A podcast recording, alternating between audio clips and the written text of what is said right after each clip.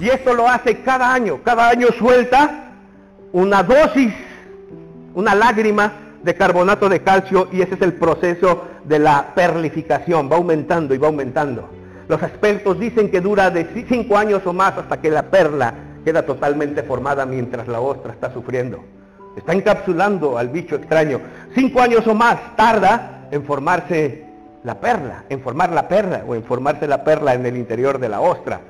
Y hasta el siglo pasado eran las cabezas de las familias orientales las que realizaban la ardua tarea de buscarlas. Se sumergían a pulmón en profundidades,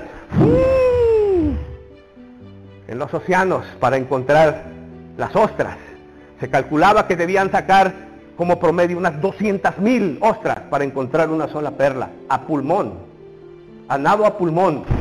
Eran los jefes de familias humildes quienes buscaban ah, las perlas en las ostras, sacando 200.000.